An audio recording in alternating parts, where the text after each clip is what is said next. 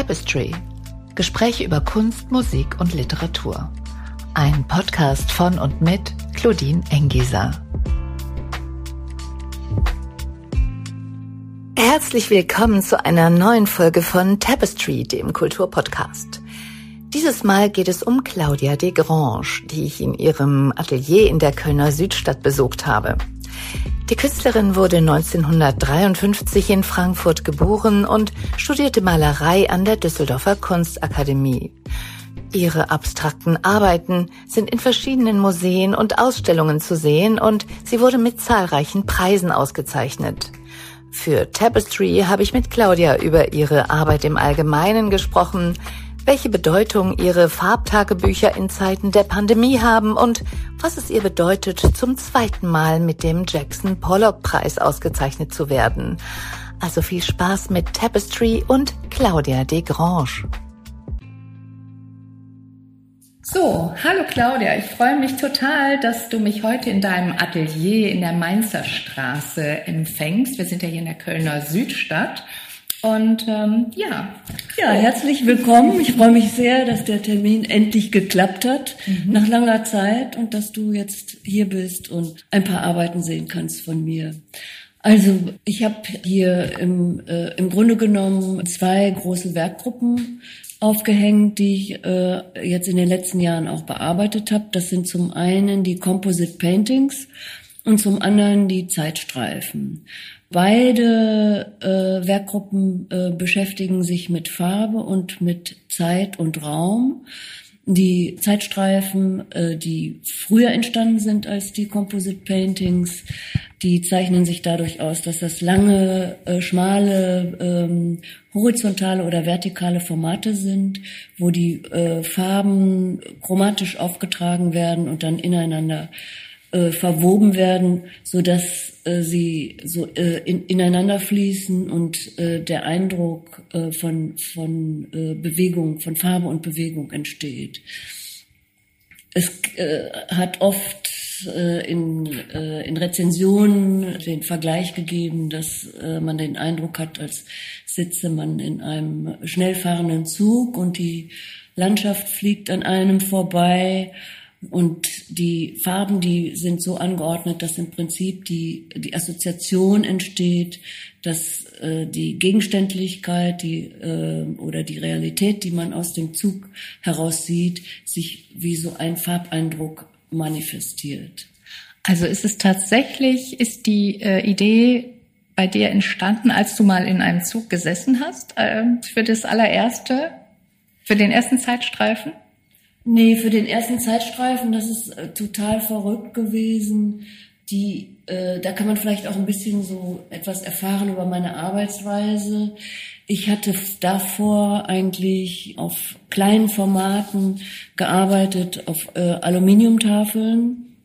Die waren quadratisch, 33 mal 33 äh, Zentimeter und äh, da habe ich mich äh, mit zum großen Teil mit zwei Farben auseinandergesetzt. Ich bin, ich glaube, Anfang 2000 in New York gewesen, im Atelier von einer befreundeten Künstlerin und wir haben über ihre Arbeiten gesprochen und dieses Atelier hatte ein, das war in Brooklyn und hatte einen wunderbaren Blick auf die Brooklyn Bridge. Und ich kann mich noch genau daran erinnern, dass wir da gesessen haben, hatten ein ganz intensives Gespräch und äh, in, in diesem Gespräch konnte man immer auf die, es war ein, ein Märztag, ein ganz klarer, schöner, sonniger Tag und man konnte immer auf diese Brücke gucken, wo die Autos sich so äh, im flirrenden Sonnenschein bewegten. Es gab so eine Bewegung, aber wir saßen so ganz in Ruhe in dieser Entfernung.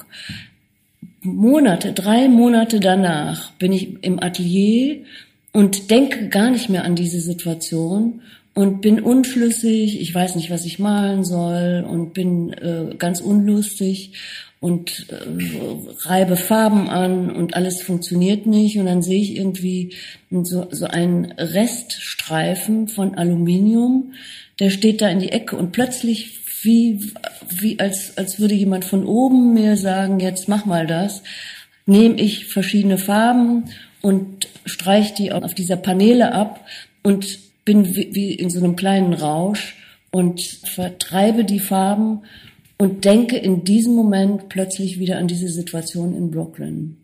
Und das war der erste Zeitstreifen im Prinzip.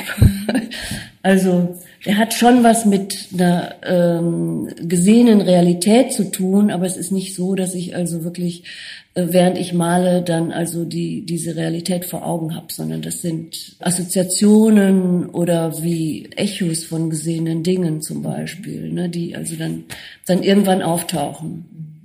Echo ist ja ein schöner Begriff dafür. Also das heißt, ähm, es kehrt etwas wieder, etwas Gehörtes, etwas Gesehenes. Ähm, das ist ja ein Echo und ähm, hier ist es so, dass es sogar etwas ausgelöst hat. ich meine, wir sprechen, äh, sprechen auch manchmal von einem Presseecho oder wie auch immer, also etwas, was wirklich dann groß ist, was zurückkommt zu jemandem. Und das war bei dir genau die Situation in Brooklyn, die sich dann da wieder ähm, in, dein, äh, in deine Erinnerung gebracht hat.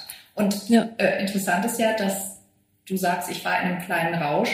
Daraus hat sich ja dann auch wahnsinnig viel ergeben, weil das war ja der Beginn einer äh, wirklich großen Reihe. Genau, da hat sich also äh, jetzt wirklich über Jahre, man kann schon fast sagen, also über 15 fast 20 Jahre also eine Werkserie entwickelt, die also bis zu 20 Meter langen äh, Zeitstreif gekommen ist, die also dann in Museen gezeigt worden sind. Mhm. In welchen zum Beispiel?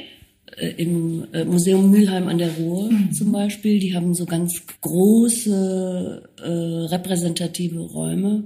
Und dafür habe ich dann eine vierteilige Arbeit gemacht, also jeweils 2,50, ähm, nee, 2,50, ein Meter mal 2,50, genau. Und vier Teile, die dann so hintereinander gehängt worden sind.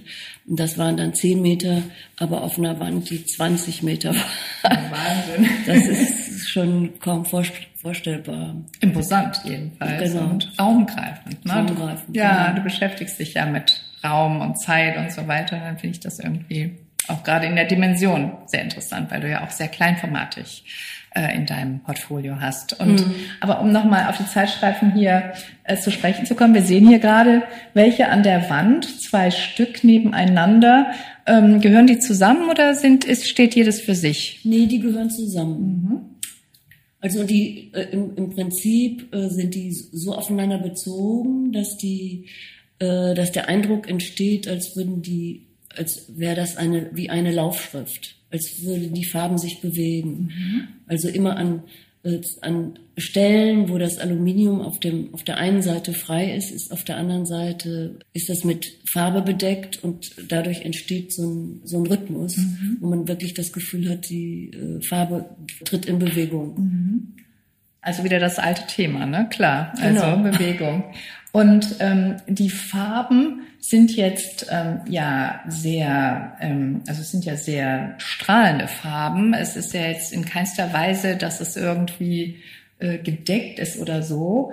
Ähm, ist das auch so ein Thema im Zeitstreifen? Also wann sind es welche Farben, die auf dem Aluminium Aluminium, sorry, zum Einsatz kommen, weil das ist ja ein ähm, sehr kaltes Material und dann ähm, kommt das ja in so einen speziellen Dialog. Und welche Art Farbe ist es? Sind es Acrylfarben?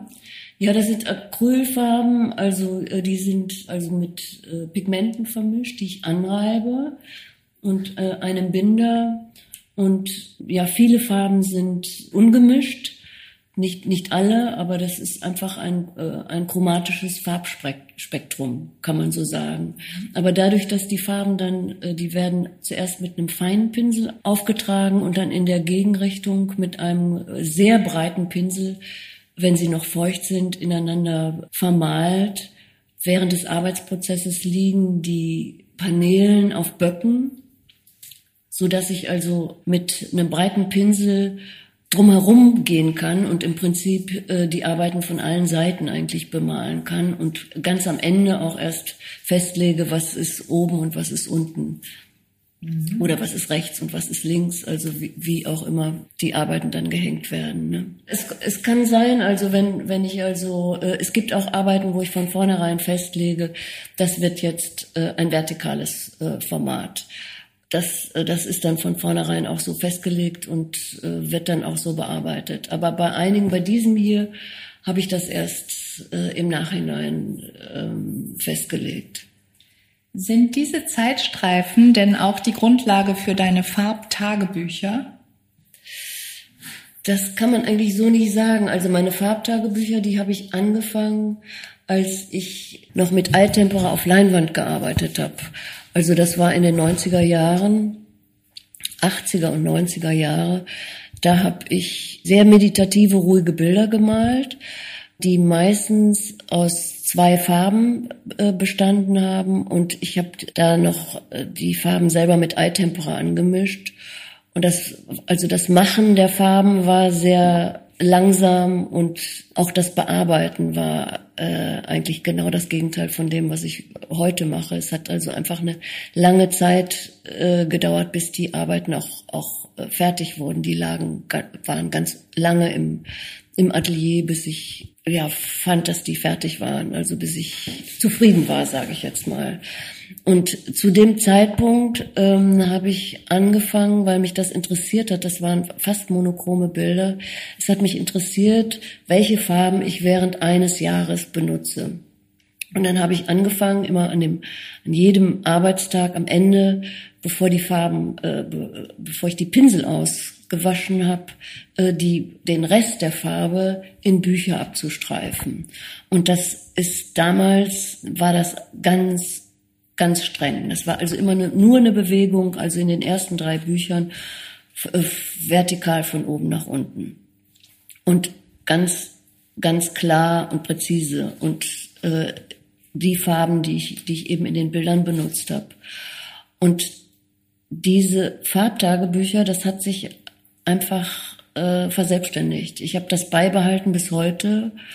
Und die äh, Bücher, die zeigen eigentlich im Kleinen meine ganze Werkentwicklung, kann man sagen, von, äh, von der Eitempera und von, von einer äh, starken äh, Strenge bis heute einer Offenheit und auch einer größeren Freiheit in der Malerei. Das kann man wie in einem Tagebuch im Prinzip nachlesen.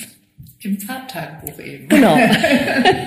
ja, aber das ist natürlich ähm, ein wahnsinniger, ähm, eine Anhäufung von Büchern äh, musst du ja dann haben. Ja, also, sind jetzt über 90 Bücher mittlerweile. Wahnsinn. Große und kleine und äh, das, ich habe die auch schon einige Male ausgestellt. Ähm, im, ähm, zuerst im äh, Museum Burg Wissem äh, hier in der Nähe und dann im Museum Lina in Appenzell.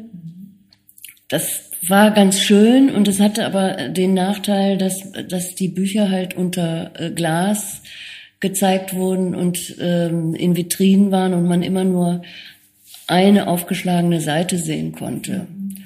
Und ähm, es hat mir dann wirklich gut gefallen, dass meine Kölner Galerie, Floss und Schulz, die haben also eine Kooperation mit dem äh, Literaturhaus hier in Köln gemacht und haben meine äh, Farbtagebücher gezeigt in einem Raum vom Literaturhaus. Das war ein Wochenende lang, wo natürlich unter starker Bewachung und die Besucher mussten Handschuhe anziehen, aber wo ihnen erlaubt war, äh, die Bücher durchzublättern. Und das war, äh, das war für mich auch eine ganz tolle Erfahrung. Also wenn man da, da reinging und da waren vielleicht zehn Besucher, man hätte eine Stecknadel fallen hören. Die Leute waren wirklich total konzentriert auf diese Bücher fixiert. Das, das war eine tolle Atmosphäre. Das finde ich ja auch toll, ähm, dass es da eine Kooperation mit dem Literaturhaus gab, wegen äh, Buch natürlich, ne? also mhm. Kunst. Ähm, und Buch wird ja hier kombiniert und ähm, ja, ist doch, macht doch Sinn, dass die Kulturdisziplinen sich da zusammengeschlossen genau. haben. Ja, mhm. ja, fand ich auch eine super Idee, muss ich sagen. Und schaust du ähm, dann und wann nochmal rein in deine Farbtagebücher, um zu eruieren, was du zu welchem oder in welchem Moment ähm, welche Farben da benutzt hast? Das mache ich immer mal ganz gerne, dass ich also so zurückschaue und ähm, eine Gelegenheit hat mir ähm, verrückterweise der Lockdown auch gegeben. Also als das losging mit der äh, Corona-Pandemie, ähm, da war ich erst so schockiert, weil auch so viele äh, Ausstellungen abgesagt worden sind, dass ich ganz spontan gesagt habe, also ich brauche jetzt Farbe. Und ich habe angekündigt in den sozialen Netzwerken, in Facebook und Instagram, und äh, angekündigt, dass ich also ähm, jeden Tag eine Doppelseite von meinen Farbtagebüchern zeigen werde. Hast du auch das, gemacht, habe ich gesehen. Genau, das habe ich auch gemacht. ja. Habe ich ganz konsequent drei Monate lang gemacht. Mhm. Ähm, und das hat sich auch verselbstständigt, also weil ich bekam dann Reaktionen von von äh, Leuten oder Followern oder Kollegen, wie auch immer, die mir gesagt haben, also sie warten schon morgens, was ich denn wieder für ein, ähm, äh, eine Buchseite äh, zeige und dass sie das schon sehr aufrichtet, äh, diese ähm, diese positiven Farben zu sehen. Mhm. Und äh, dann habe ich das natürlich auch viel ernster genommen und auch ähm, genau ausgewählt, was für eine Seite ich zeigen will. Ja, du hattest ja dann einen ähm, Auftrag sozusagen genau. zu erfüllen, weil äh, da war die Anspruchshaltung schon da. Ne? Was eigentlich lässig begann, wurde dann äh, tatsächlich ähm, ja, war dann es wurde dann ernster, ja, genau. genau. Es wurde ernster. Aber ich äh, fand das auch eine tolle Idee und ähm, gerade in diesen Tagen, ich kann es sehr gut verstehen, dass dich die Leute darauf angesprochen haben, gerade da was Positives zu sehen und auch die, ähm, also sich täglich darauf verlassen zu können, dass es dann auch wieder da sein wird, mhm. ist natürlich auch total schön. Ja. ja, als ich das dann beendet habe, also da waren einige richtig traurig, mhm. aber ich kann das natürlich auch schlecht ad infinitum machen. Ja, also vielleicht war das ja, aber ein guter Zeitraum. Drei Monate ist doch super. Fand ich auch. Ich finde, das war dann auch, auch okay eigentlich. Mhm. Die andere Sache, die wir hier sehen, das sind ja die zusammengesetzten Bilder. Ne? Die mhm. kennst du ja, ähm, also Composite Paintings. Genau, Composite, mhm. genau. Ich hatte es jetzt mal so profan auf Deutsch übersetzt. Und ähm, die Zusammensetzungen sind ja sehr unterschiedlich, genauso wie die Größen auch. Und ähm, was sehen wir denn hier auf der linken Seite zum Beispiel? Du meinst auf der linken Seite ja, von dem Bild? Äh, von, nein, äh, von das linke Bild. Genau, das linke Bild, äh, genau. Vielleicht kannst du das ja. mal kurz beschreiben für unsere Zuhörerinnen und Zuhörer. Das, das besteht aus drei Teilen. Ähm, ähm, zwei recht ähm, recht großen, kann man mal sagen. Also ein rechteckiges und daneben ein etwas schlankeres, schmales, hohes. Und es wird abgeschlossen von einem ähm, dünneren, äh, von einer dünneren Paneele, die stark pinkfarbig ist und im Prinzip die zwei anderen Teile etwas äh, überstrahlt. Also das äh, äh, eine Teil hat einen ähm, ja, gelb, gelben Farbton, wo die Farben so äh, von oben nach unten verstrichen sind. Auch sehr streng, ne? Sehr streng mhm. eigentlich. Und das, das äh, linke, äh, linke Teil ist etwas verspielter mit einem Rakel, die Farbe so ineinander mhm. äh, betrieben. Das ist so ein ganz leichtes, helles Blau und das äh, Aluminium schimmert auch noch durch. Mhm. Und die einzelnen Paneelen sind ähm, haben hinten eine ähm, eine Rahmenkonstruktion ist hinten äh, montiert und die stehen mit unterschiedlichem Abstand äh, von der Wand entfernt, so dass man mhm. wirklich überlegt, also was, welche Paneele ist jetzt vorne, welche ist hinten, welche Farbe kommt nach vorne, welche bleibt hinten stehen und so bleibt das Auge eigentlich auch immer in Bewegung. Ähm, obwohl es zentriert ist, obwohl es zentriert ist auf das Bild, also im Gegensatz jetzt zu den Zeitstreifen, wo die, wo äh, ja der der Blick eigentlich ähm, bei so einem horizontalen äh, Zeitstreifen eigentlich so wegfließt eigentlich, mhm. weil das äh, äh, die Bewegung nachempfindet. So ist das ähm, hier eigentlich, ist der Blick zentriert, aber der wandert dann doch immer von der einen zur anderen Paneele und versucht, sie äh, zusammenzubringen eigentlich. Dann haben wir es ja hier, aber im Grunde genommen, dadurch, dass ja da unterschiedliche Abstände zur Wand entstehen oder, oder ähm, existieren, haben wir es ja mit einer dreidimensionalen Arbeit zu tun, eigentlich schon. Eigentlich könnte man schon sagen, das ist, es ist ein Objekt. Mhm. weil die anderen sind ja ganz plan. Und genau. hier ist es ja jetzt wirklich, äh, du hast es ja gerade nochmal sehr gut beschrieben, also ähm, dass die hintere Paneele zum Beispiel viel näher an der Wand ist als die vordere und mhm. so weiter und so fort. Und interessant ist natürlich jetzt hier die Kombination aus dem sehr strengen und dem sehr luftigen und verspielten mhm. und dann noch äh, wiederum streng oben die pinkfarbene. Mhm. Also ähm, überlegst du dir ganz genau im Vorfeld schon, dass du strenge und weniger strenge Komponenten kombinieren möchtest? Oder ist das eine Sache, die sich auch wiederum im Arbeitsprozess erst ergibt? Also es ist schon äh, ein bestimmtes System da, dass ich also ähm, Gegensätze miteinander äh, kombinieren möchte. Also ähm, zum Beispiel auf dem ähm, Linken hier, da ist eine, äh, ein sehr streng monochromes Bild äh, in der ähm, unteren Hälfte. Das ist ein zweiteiliges Bild und ähm, die äh, untere Farbigkeit ist fast schwarz. Es ist also vibriert so ein bisschen. Es ist so ein blau-schwarz und eigentlich möchte man sich in diesem Schwarz verlieren und der obere Teil ist ähm, sehr ähm, chromatisch sehr farbig und ähm, oben, ganz oben ist auch ein Teil von, von dem Aluminium freigelassen, mhm. so dass ähm, ein starker Gegensatz zwischen diesem äh, strengen, dunklen und diesem hellen, chromatischen Teil ähm, entsteht. Also es ist da, ist beides streng, aber es ist der Gegensatz durch die Farbigkeit äh, eigentlich äh, gelegt.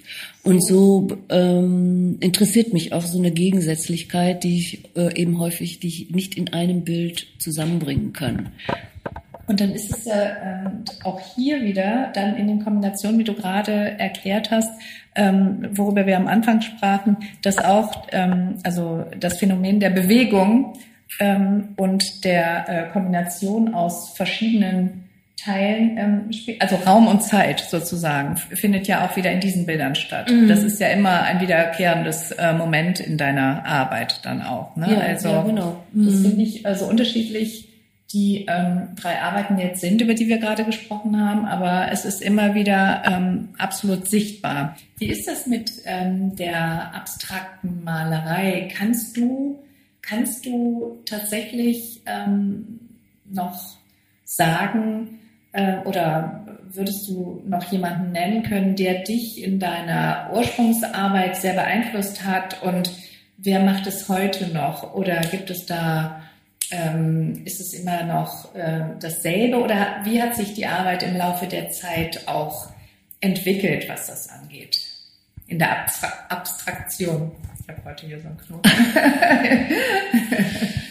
Ja, wie hat sich das entwickelt? Wie soll ich das sagen? Also ich meine, oder Einflüsse. Ähm, die frühen Einflüsse waren natürlich also äh, ähm, Mark Roscoe ganz klar oder Graupner.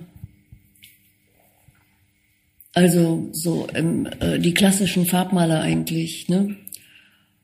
Das kann man schon sagen und ähm, dann als ich auf das, also als ich mich von dem von der Leinwand gelöst habe und auf das ähm, Aluminium, da das war wirklich auch so ein richtiger Cut. Ich wollte auch diese ähm, meditative Malerei einfach hinter mir lassen. Das hatte natürlich auch mit auch persönliche Gründe, weil sich mein Leben verändert hat. Ähm, und da kann ich im Prinzip, da habe ich lange experimentiert, also weil die Farbe sich natürlich ganz anders, ähm, ganz anders steht auf so einer Aluminiumpaneele im, in der Leinwand. Da sickert die schneller ein und das hat natürlich einen ganz, ähm, ganz anderen Eindruck, macht das. Ne?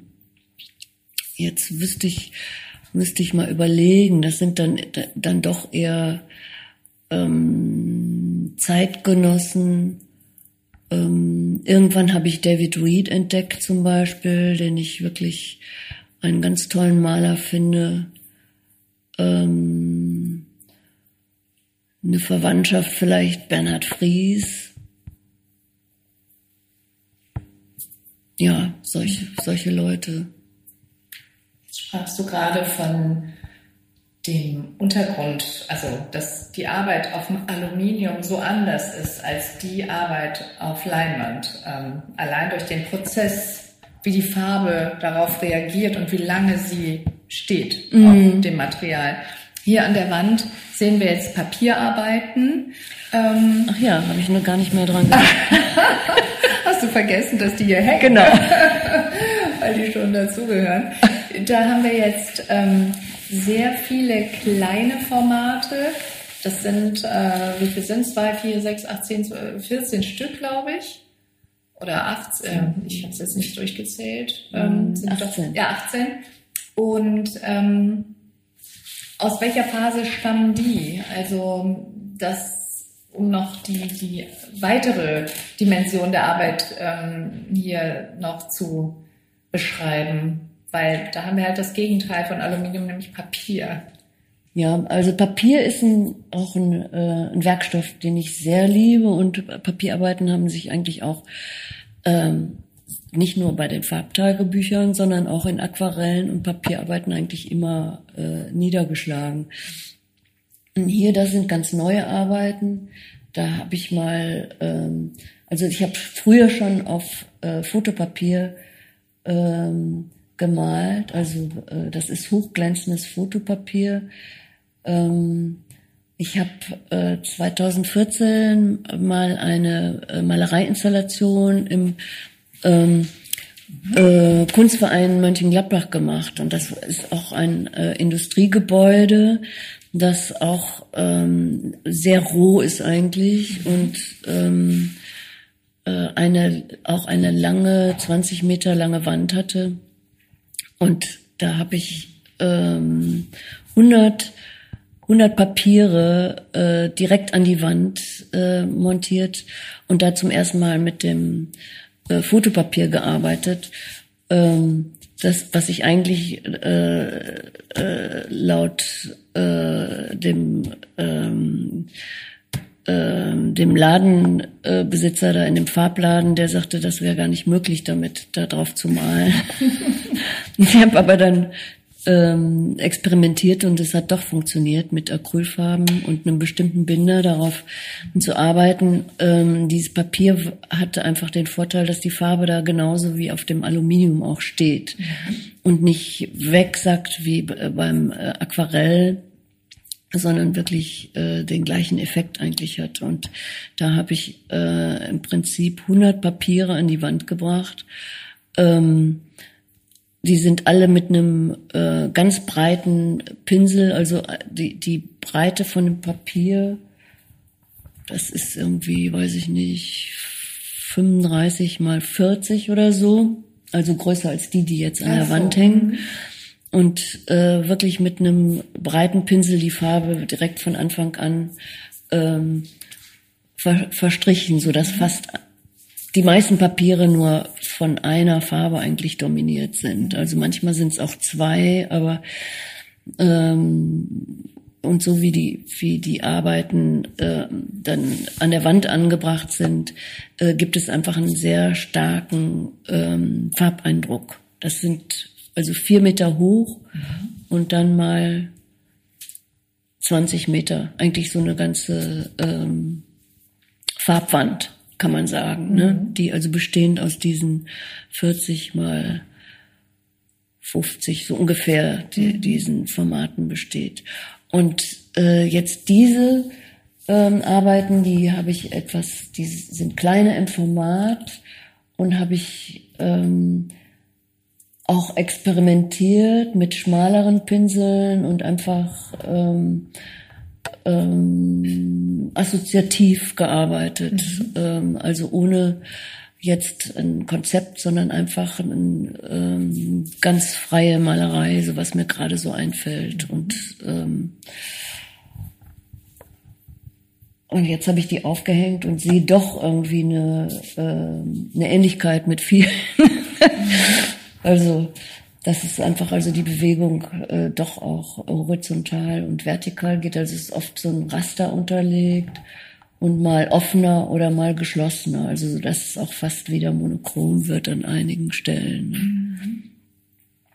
Mhm. Das, ja, genau. Also aber zum Beispiel das Gelbe in der Mitte ist ja monochrom. Da ist ja nur genau, eine da ist nur eine Farbe. Genau. Und mhm. bei den anderen sind ja auch äh, viele Vermischungen. Und das genau. linke zum Beispiel, das finde ich, äh, das hat ja fast so eine Tropfen- oder Schwamm. Äh, äh, wenn man das so ähm, beschreiben möchte. Das ist ganz anders als seine anderen, ähm, die immer diese äh, Pinselstrich ähm, Spuren zeigen. Und genau. unten das rechte, das Brote auch ein bisschen, ne?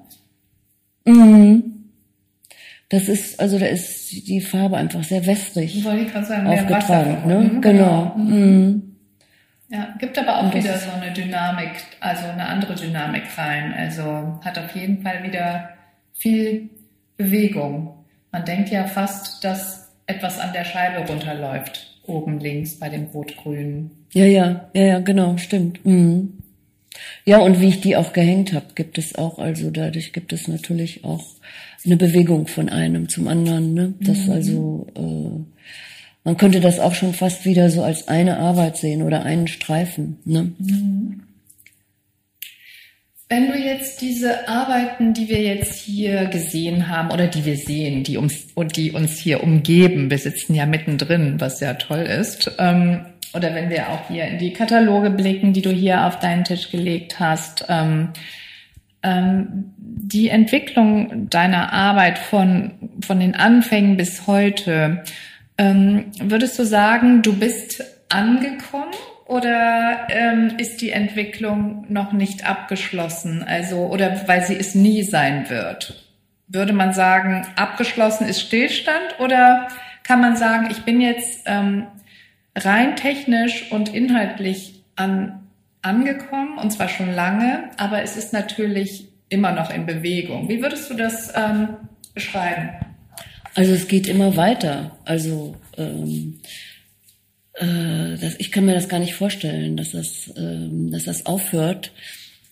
Jetzt habe ich also äh, mal äh, mir ähm, andere Materialien ähm, äh, geholt. Also ich experimentiere im Moment mit Holz, ähm, Holzpaneelen und ähm, setze mich jetzt nochmal mit anderen Werkstoffen auseinander und das könnte jetzt wieder in eine, in eine ganz andere Richtung gehen, die natürlich auf der Basis von, äh, von meinem bisherigen Werk ähm, stattfindet, das ist ganz klar. Ne? Also es bleibt spannend, das ist schon mal gut, weil es bleibt spannend. Sonst frage ich ja auch gern immer meine Gäste und ähm, wie geht's weiter, aber das ähm, haben wir jetzt schon gehört. Das ist natürlich total super. Aber wir dürfen natürlich unser Gespräch nicht beenden, ohne noch über den ähm, Jackson Pollock Preis zu sprechen, den du ja in diesem Jahr bekommen hast, was ja ähm, eine super Auszeichnung ist. Ähm, ja, was genau. macht das mit dir? Also ähm, das hat mich natürlich sehr gefreut und äh, ich habe den jetzt zum zweiten Mal schon bekommen und das ist ähm, eine ähm, große Geldzuwendung und natürlich auch ähm, eine, eine große Ehre. Ähm, das, ähm, das freut mich sehr und bestärkt mich natürlich auch in meiner Arbeit. Das, das ist ganz klar. Und es gibt mir natürlich auch Sicherheit jetzt in den äh, etwas unsicheren ähm, Corona- und Kriegszeiten, dass ich einfach äh, in Ruhe weiterarbeiten kann. Das ähm, ist schon eine große Beruhigung. Nein, einer deiner ähm, Parts oder deiner Bereiche, ähm, was nicht direkt mit der Malerei zu tun hat, aber eigentlich wiederum doch, ist ja auch Film. Das dürfen wir nicht vergessen. Also du arbeitest auch mit dem Medium Film und das finde ich super spannend, dass du ähm, ja mal eine Arbeit sozusagen an eine Hauswand projiziert hast. Vielleicht kannst du das noch kurz erzählen. Das war ähm, äh, ja ein ein ähm, äh, ein Projekt der ähm, Mivo Gesellschaft äh, in Bonn Ähm, die hat mich eingeladen, also künstlerische äh, Interventionen an, ähm, an oder in Häusern oder auf deren Grundstücken ähm, zu machen. Und eine von diesen Interventionen äh, sollte dauerhaft bleiben und die anderen sollten ähm, flüchtig sein oder ähm, wieder ähm, abbaubar sein im Prinzip. Und äh, da ich also vorher schon, also durch äh, die Beschäftigung mit meinen Farbtagebüchern, wenn ich die Bücher so umgeblättert habe, wie so ein Daumenkino, dann äh, hatte ich immer die Assoziation Film. Und da hatte ich schon ähm, einen äh, Film gemacht, im Prinzip eine Doppelprojektion, wo auf der einen Seite ähm, äh, Bilder aus meinen äh, Farbtagebüchern 30 Sekunden standen und äh, links war, äh, habe ich einen Film gemacht, den ich wie ein Tagebuch ähm, äh, angelegt hatte. Also ich habe drei Monate die Filmkamera äh, immer dabei gehabt und ähm, Farben, ähm, Impressionen, Assoziationen, was auch immer ähm, gefilmt ähm, und äh, habe daraus dann einen elfminütigen Film gemacht, also den so geschnitten und diese beiden Projektionen habe ich äh, nebeneinander laufen lassen. Das heißt, der Film lief durch, elf Minuten, und stand, es gab immer ein Standbild mit Malerei, 30 Sekunden. Und das hat eigentlich ganz gut meine Arbeitsweise gezeigt. Also, dass ich doch mich von, äh, von Realität äh, inspirieren lasse und äh, also bestimmte Farbigkeit, die, die tauchte dann auch immer wieder auch in den Bildern auf, also Farbigkeit in Bewegung, in, es war, gab also ähm, äh, Situationen in Städten, auch von äh, Bewegung, auch der äh, schnellfahrende Zug natürlich. ähm, aber der stand natürlich einem Standbild gegenüber. Das war ein ganz schönes Projekt. Und aus diesem Projekt heraus ist dann ein anderer Film entstanden, den ich also dann an, an, äh, da in der Mivo an die Hauswand projiziert habe, der äh, direkt die Malerei in die ähm, äh, in die Gegenstände geschnitten hat. Also die Malerei und das Projekt hieß auch Überblendung. Also der äh, Film hat die Malerei überblendet oder die Malerei den Film. Also äh, das war dann irgendwann auch nicht mehr zu trennen und der wurde dann äh, abends an eine große Hauswand äh, in Bonn äh, projiziert. Und das war auch eine äh, spezielle Erfahrung für mich, weil ähm, ähm, ein, ein Film, den man jetzt wirklich nicht irgendwie im White Cube zeigt, sondern den man draußen zeigt, wo es ganz viele Außengeräusche gibt und ähm, viel ähm, auch ähm, ja, dass man sich gar nicht auf den Film konzentrieren kann. Der musste einfach schon eine Stärke haben, dass der sich behauptet da. Mhm. Und ähm, das habe ich dann schon durch ähm, durch schnellere Schnitte und äh, starke Bilder gelöst eigentlich. Später haben wir den Film nochmal in der Galerie gezeigt, da konnte man das irgendwie kaum aushalten, ja, diese so Schnelligkeit ja. und so diese Intensität. Ne? Mhm. Ja, das war, war ganz gut. Und jetzt bin ich mit diesem äh, Projekt nochmal ähm, in Berührung gekommen. Das ist ein verrückter Zufall. Und zwar habe ich auch äh, im Rahmen dieses Projektes habe ich eine ähm, äh, äh, Fenster bemalt in einem Treppenhaus und das war ist also irgendwie so eine Fensterreihe, die von der vierten Etage runter geht bis ähm, ins Erdgeschoss und äh, die habe ich also auch wie so ein wie so ein Film eigentlich in verschiedenen äh, äh, Farben äh, bemalt, so dass man also, wenn man äh, abends, wenn das äh, Treppenhaus beleuchtet war, das leuchtete in die gesamte Umgebung. Und äh, von innen, wenn man die Treppe rauf oder runter ging, hatte man immer so ein, ähm, so Farbakkord, der, der einen begleitet hat. Und das war eben auch gedacht in diesem, ähm, in dieser künstlerischen Intervention an den Häusern und es sollte wieder abgewaschen werden. Und ähm, das ist 2010 ist das, äh, habe ich das ähm, installiert und äh, ich habe von Bekannten gehört, die dann immer gesagt haben, sag mal, das steht immer noch. Und wir haben gehört, dass äh, die Hausbewohner haben irgendwie eine Unterschriftenaktion gemacht, dass dieses Kunstwerk erhalten bleibt. Und jetzt kriege ich irgendwie vor ein paar Tagen äh, einen Anruf von der Wohnungsbaugesellschaft, ob ich das nicht restaurieren könnte. Die Bewohner wollten das unbedingt erhalten haben und die Farben werden jetzt so verblasst.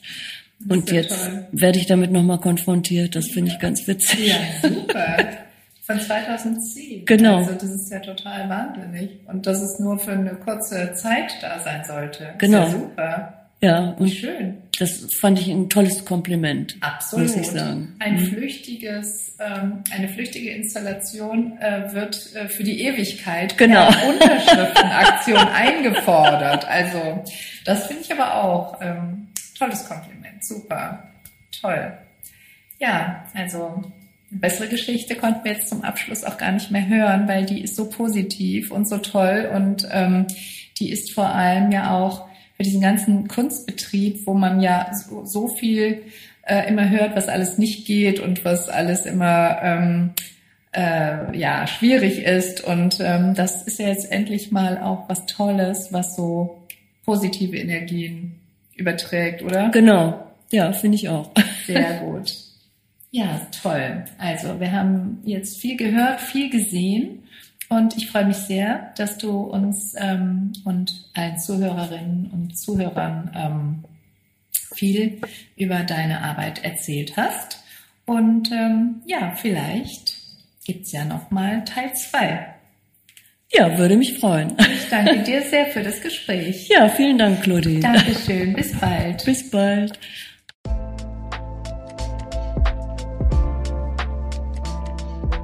Das war Tapestry, der Kulturpodcast. Episode 4, Claudia Desgrange. Danke, dass ihr dabei wart und bis zum nächsten Mal.